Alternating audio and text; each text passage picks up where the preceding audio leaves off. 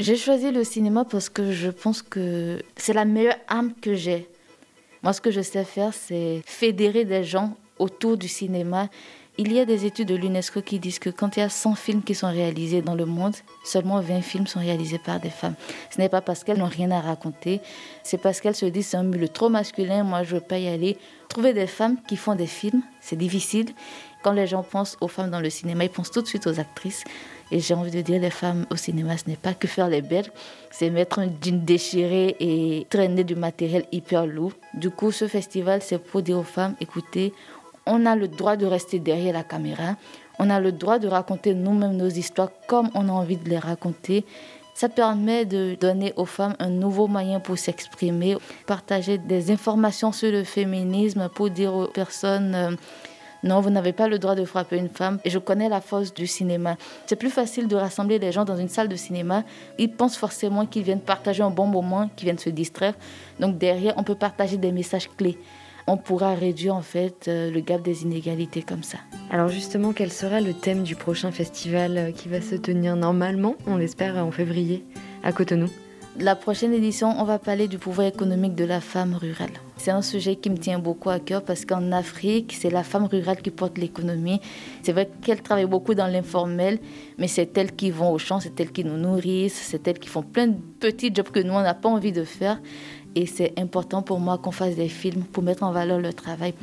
En Afrique, vous, vous savez, c'est l'homme qui est le chef dans le ménage. Au Bénin, on l'appelle parfois le Da, ça veut dire le roi quel que soit le travail qu'une femme fait, c'est toujours secondaire au travail que le papa il fait. Donc nous, on va montrer des films pour un peu déconstruire cela, pour dire, écoutez, si elle bosse 8 heures comme euh, le papa, c'est qu'elle a les mêmes droits, c'est qu'elle a le même degré de fatigue que cette personne-là. Donc elle ne va pas passer toute la journée au champ et le soir, quand elle va rentrer, se taper la cuisine pendant que lui, il est assis devant un match de football. C'est un fait que beaucoup considèrent comme le respect de nos valeurs, le respect de nos traditions africaines, mais ils ne se rendent pas compte qu'en vrai, ces femmes, elles ne sont pas heureuses, qu'elles font ça pour être bien vues par la société. Donc, elles se tuent à petit feu, pendant que les hommes, ils ont des temps de pause, et ça, ce n'est pas très juste. Parlez-nous de votre parcours. Comment vous êtes devenue euh, militante, féministe j'ai commencé le militantisme au collège en quatrième. Je ne me définissais pas du tout comme féministe. Je haïssais le mot féministe. Je disais, moi je suis militante pour le droit des femmes. Il ne faut pas me mélanger parce que même moi, la société m'a façonné. Et pour moi, une féministe, c'est forcément une femme aigrie, qui ne se marie pas.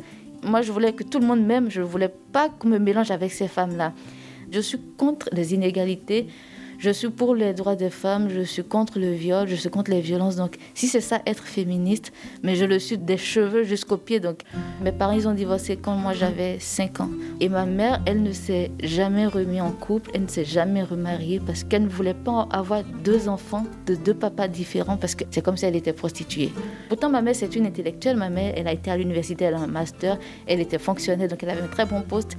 Mais elle voulait que la société la respecte alors qu'un homme, il peut avoir 1000 enfants de 1000, de 1000 femmes. C'est un honneur. Ça prouve qu'il chasse bien, ça prouve qu'il est fort. Et moi, j'ai vu ma mère rentrer dans beaucoup de cases juste pour plaire à la société. Et je me dis, il faut que j'en parle à beaucoup de femmes, il faut que je leur dise, ma mère aujourd'hui, elle regarde, donc c'est pas la peine de vous priver de bonheur pour que la société vous regarde avec bienveillance. Et j'ai commencé à dire, je suis féministe. Et croyez-moi, il y a des attaques tous les jours sur Facebook, on m'insulte, je pense que je suis arrivée à un niveau où je ne vais pas faire machine arrière, je suis féministe. Au Bénin, par exemple, c'est banalisé. Quand un homme frappe sa femme, elle a même peur de porter plainte. Et aujourd'hui, moi, je travaille avec plusieurs ONG. On aide ces femmes-là, on les aide à aller jusqu'au bout de leur plainte parce que c'est très difficile. Vous avez toute la famille derrière qui dit tes enfants vont devenir quoi, qui va les nourrir? Donc, on ne va pas s'arrêter, on va accepter que les gens continuent de nous insulter. Et dans quelques années, les filles seront beaucoup plus heureuses que nous aujourd'hui. Et d'où elle vous vient cette force de caractère et cette force pour euh, vous imposer sur un plateau euh, de cinéma, pour vous imposer euh, dans la réalisation de votre film? J'ai envie de dire que c'est une force innée parce que moi, mon nom c'est Glélé. Et dans l'histoire du Bénin, Glélé été un roi caractérisé par un lion. En grandissant, ma mère m'a toujours dit T'es une femme forte. Quand tous les matins vous vous réveillez et qu'on vous dit Tu es trop forte, À un moment, vous pensez réellement que vous êtes trop fort. Je me rappelle au collège, j'étais responsable, j'étais devant les manifestations, j'étais un peu chaude, comme on le dit en Afrique, donc j'ai grandi avec ça. J'ai une petite taille aussi, je fais 1m55, donc soit vous, vous, savez vous imposer ou vous laissez marcher.